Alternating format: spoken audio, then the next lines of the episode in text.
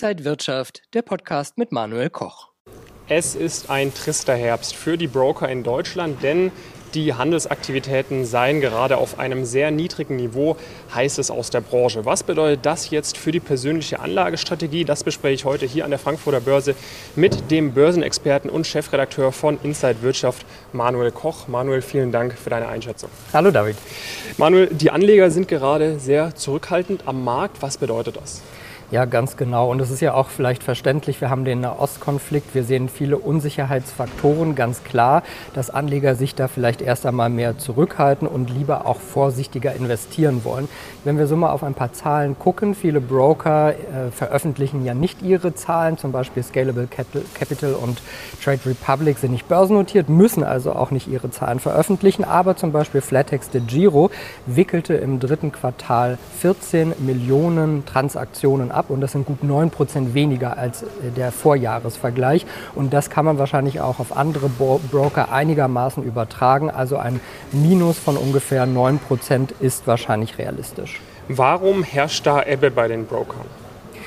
Ja, wir sehen die Konflikte. Also wir hatten äh, zum einen äh, Ukraine, jetzt eben der Nahe Osten und das beschäftigt die Märkte und Anleger.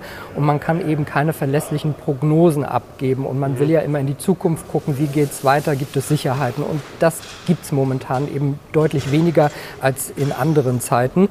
Und das bedeutet für uns, dass viele Anleger statt in Aktien zu investieren, lieber in Tagesgeld, Festgeld und Anleihen gehen. Und da sehen wir ja Zinsen von von bis zu 5 Prozent sogar schon mancherorts. Also da hat man wenigstens die 4, 5 Prozent sicher, muss sich keine Gedanken machen, dass vielleicht der Aktienmarkt crashen könnte, weil eine Eskalation, ein Flächenbrand in der Ost noch kommen könnte und solche Dinge. Und deswegen haben Anleger bei diesen etwas vermeintlich sicheren Anlagen ein besseres Gefühl.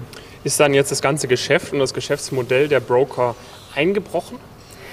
Nein, das auf keinen Fall. Also wir sehen natürlich die Rückläufe, aber ETF-Sparpläne werden zum Beispiel ganz äh, regelmäßig von den Anlegern weiter bespart.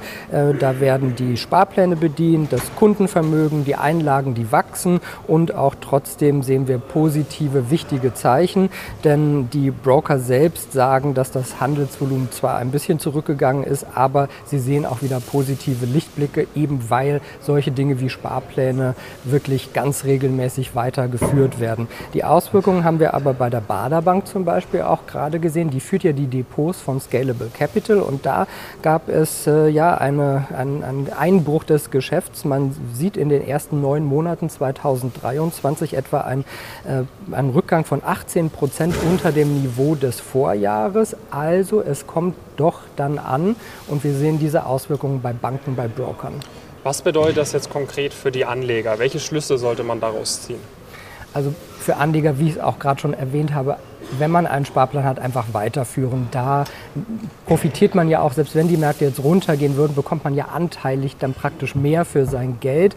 Äh, und wenn die Märkte dann wieder hochgehen, hat man automatisch wieder mehr Anteile im Depot. Tages- und Festgeld oder Anleihen machen sicher für einige Leute Sinn, je nachdem, was man mit dem Geld vorhat, ob man es braucht.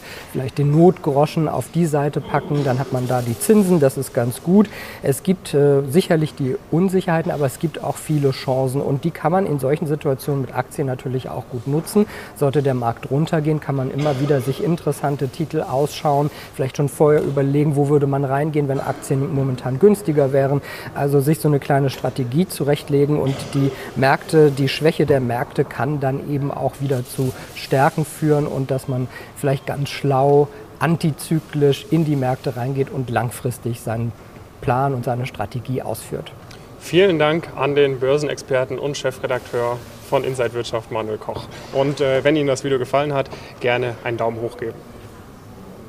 Und wenn euch diese Sendung gefallen hat, dann abonniert gerne den Podcast von Inside Wirtschaft und gebt uns ein Like.